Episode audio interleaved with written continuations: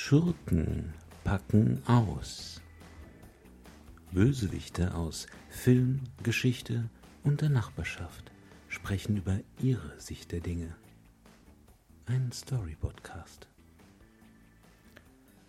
Es spricht dein schlechtes Gewissen. Hey, du. Ja, du. Der mit dem Stück Kuchen vor sich. Ich bin's. Dein schlechtes Gewissen. Nein, alles gut. Iss nur. Lass es dir schmecken. Guten Appetit. Mehr wollte ich gar nicht sagen. Hast du dir verdient. Lass dich nicht stören von mir. Ich hänge einfach ein bisschen ab und lese dabei die Zutatenliste von deinem Kuchen. Ach du Scheiße. Da sind 300 Gramm Zucker drin. Hast du das gewusst? Und nochmal 250 Gramm Butter drauf. Vier Eier. Was für ein Teufelszeug. War dir das klar? Ich meine das echt nicht böse. Du siehst noch gut aus im Spiegel. Also äh, von vorne. Von der Seite, hm, ich weiß nicht. Da war früher schon weniger Silhouette. Wenn du ein Rat von mir willst, zu so einem Kuchen gehört ein ordentlicher Schwung Schlagsahne. Der macht den Braten jetzt auch nicht mehr fett. Und wenn ich Braten sage, dann meine ich dich. Und wenn ich Fett sage, dann meine ich auch dich. Was ich dir begreiflich machen möchte, ist, es gibt so viel Gelegenheit, sich verantwortungsbewusst zu verhalten. Du könntest mehr fürs Klima tun oder für deine Altersvorsorge. Wann hast du das letzte Mal deine alte Mutter besucht? Da willst du doch bitte jetzt nicht ausgerechnet bei einem Stück Kuchen damit anfangen, dich vernünftig zu verhalten, oder? Komm schon.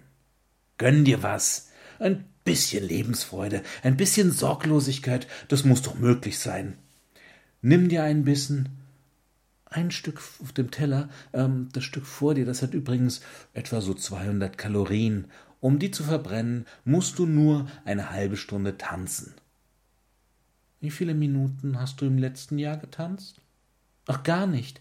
Warum tanzt du nicht mehr? Früher hast du gerne getanzt. Was ist passiert? Aber lassen wir das. Du kannst doch 40 Minuten Fenster putzen oder 90 Minuten Staubsaugen, um deine Kalorien wieder loszuwerden, die du in einer halben Minute in dich hineingeschlungen hast.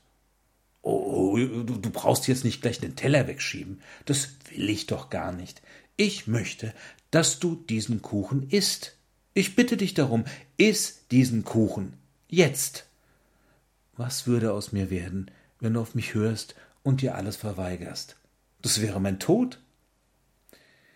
Während du zur Gabel greifst, sitze ich daneben und erinnere dich flüsternd daran, wie gerade deine Arterien verkleben und dein Diabetesrisiko steigt.